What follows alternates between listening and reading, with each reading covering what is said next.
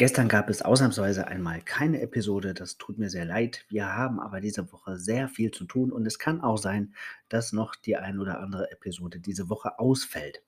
Ja, wir sind nämlich diese Woche zum Beispiel auch in München. Da haben wir am Donnerstag ein Event mit etwa 90 Schülern und am Samstag dann auch gleich wieder einen Geocaching-Kindergeburtstag. Und heute kam auch schon wieder die nächste Anfrage rein für München. Deswegen sind wir intensiv auf der Suche nach Geocachern aus dem Raum München, die sich dort auskennen, die Erfahrung haben im Umgang mit Menschen, mit Gruppen, vielleicht auch sogar mit Kindern und die hin und wieder Lust hätten für uns ähm, dort Geocaching-Touren und Firmen-Events und Gruppenangebote zu übernehmen. Wir haben Routen vorbereitet im Englischen Garten und auch im Olympiapark, die relativ einfach auch von jemandem Themenfremden quasi angeleitet werden können und die nicht sehr vorbereitungsintensiv sind.